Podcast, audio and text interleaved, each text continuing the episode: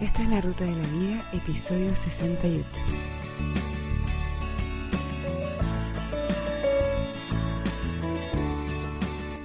El tema de hoy, la importancia de saber escuchar.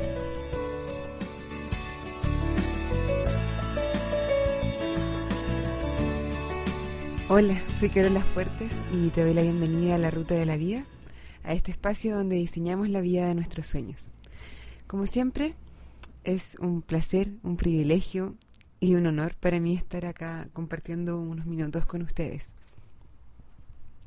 Antes de empezar, les recuerdo las vías de comunicación para hacer llegar sus comentarios, feedback, preguntas, críticas, saludos.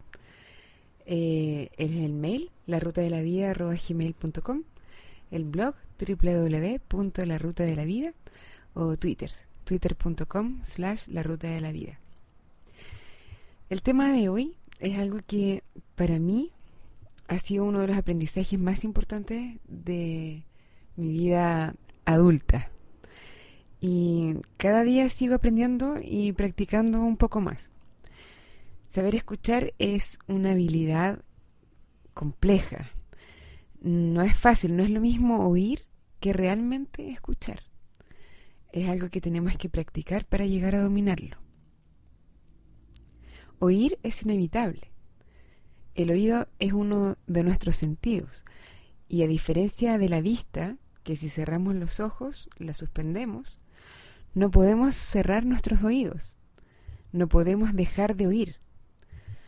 Pero escuchar es un acto totalmente diferente que se basa en el oír, pero que requiere de procesos de más alto nivel, requiere que involucremos nuestra conciencia que dirijamos nuestra atención a lo que estamos oyendo, ya sea un ruido, un sonido, música o una persona hablando.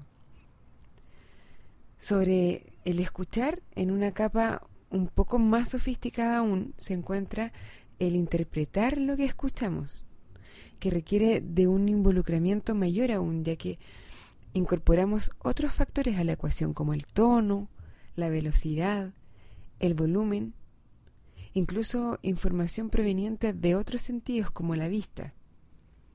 Pero en adelante, por simplicidad, nos vamos a referir con escuchar a estos dos últimos procesos, escuchar e interpretar, porque están súper relacionados y, y son los que queremos desarrollar.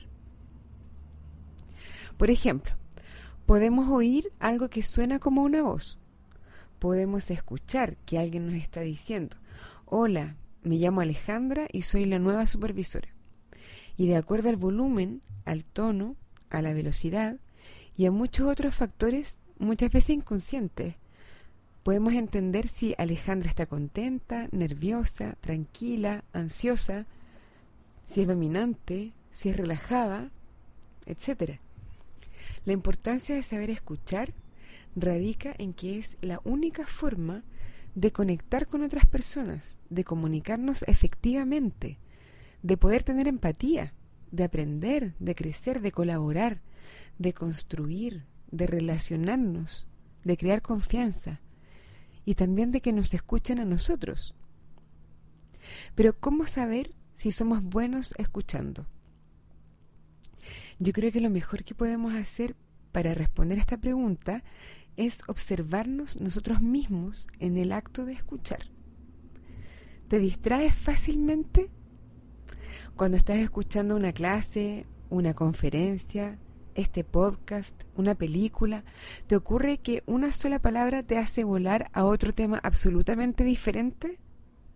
Volar. Recuerdo la primera vez que volé. Tenía 10 años. Era un viaje largo, tres horas y media, y viajaba sola me despedí en el aeropuerto de mis papás. Mi mamá disimulaba una lágrima detrás de sus anteojos de sol. ¡Sol! ¡Qué ganas de ir a la playa! ¿Hace cuánto tiempo que no voy? Mm, ¿Tres semanas? No, cuatro. ¿O son cinco? Mm, arena, sol, mar.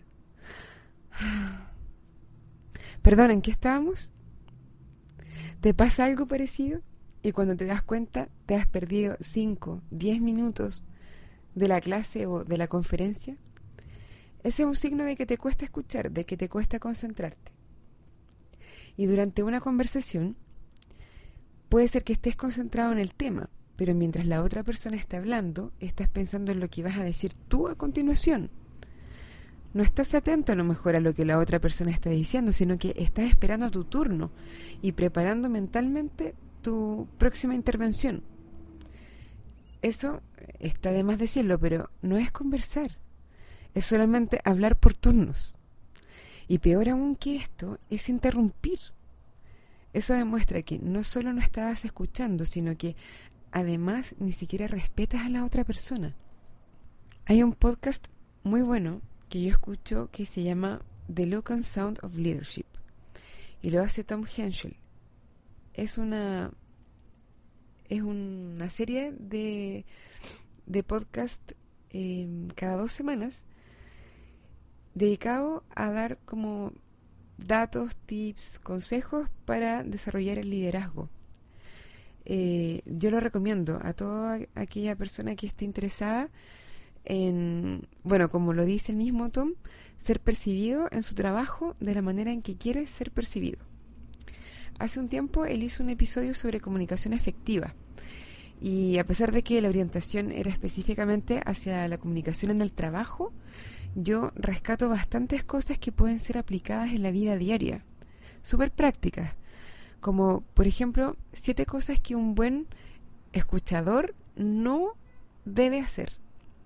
Uno, interrumpir. Ya lo habíamos dicho antes.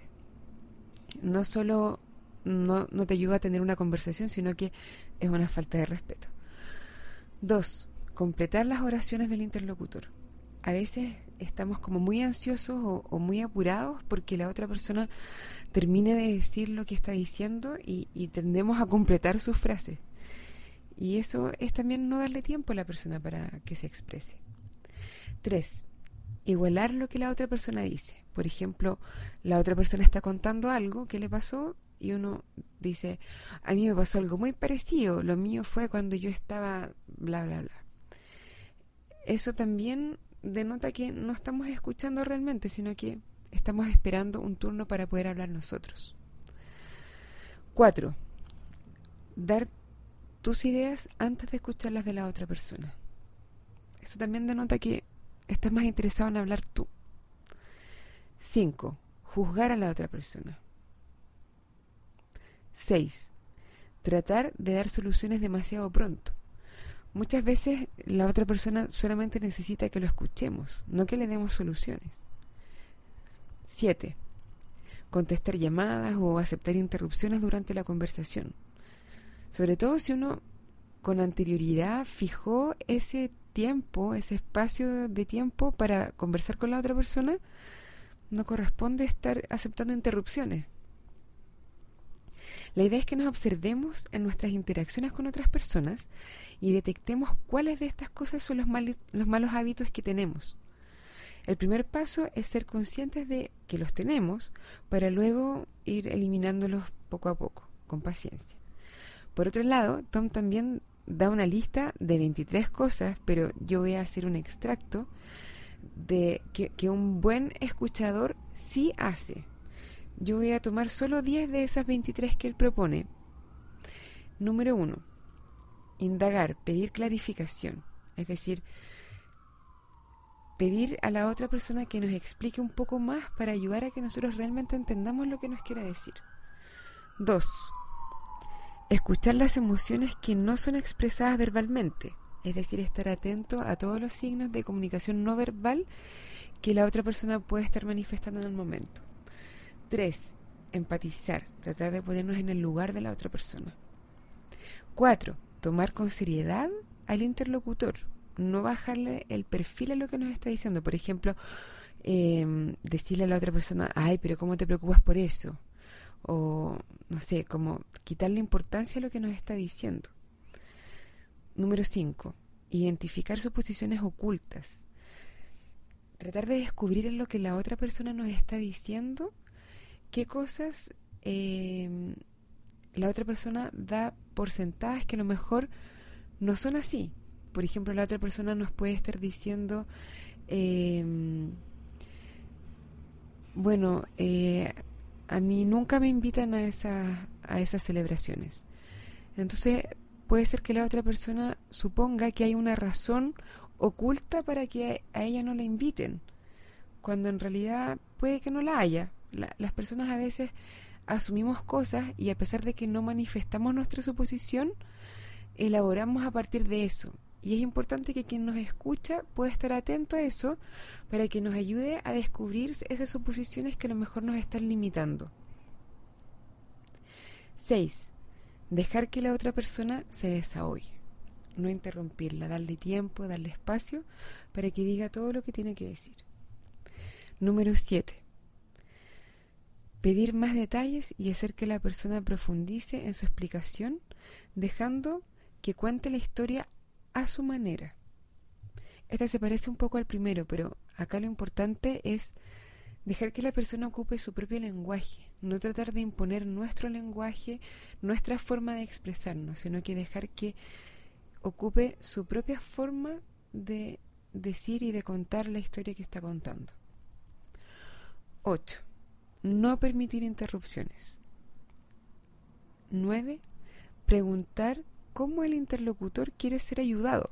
A lo mejor para la persona solamente el hecho de que lo escuchemos ya es ayudarle. O a lo mejor necesita que lo ayudemos a buscar alguna solución. Pero preguntarle a la otra persona, no asumir qué es lo que necesita. Y número 10, mirar al interlocutor a los ojos. Para poder construir confianza es súper importante el contacto visual.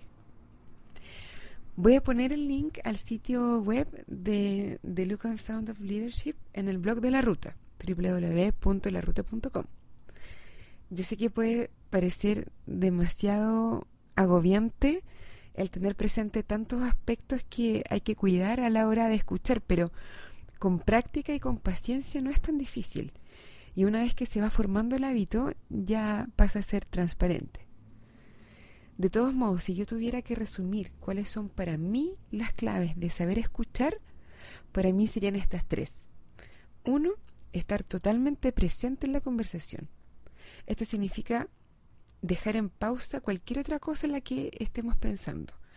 Y si nos distrajéramos durante la conversación, volver rápidamente al presente. No ocuparse ni del pasado ni del futuro, solo del momento presente.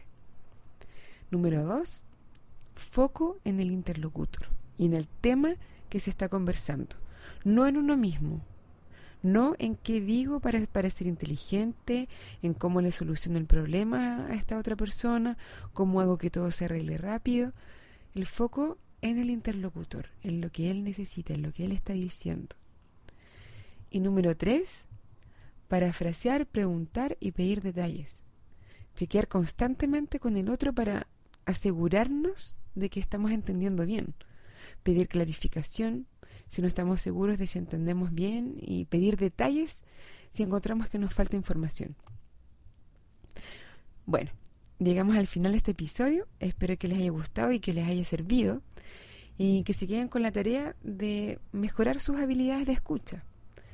Es clave para poder construir en conjunto la vida de nuestros sueños que sepamos escucharnos entre nosotros mismos. Les recuerdo de nuevo las vías de comunicación. Está el mail larutadelavida.gmail.com, el blog www.larutadelavida.com o twitter.com slash la La música de este podcast se llama Sunshine y es de Kevin MacLeod. Ahora me despido, cuídense mucho, un abrazo y buen viaje.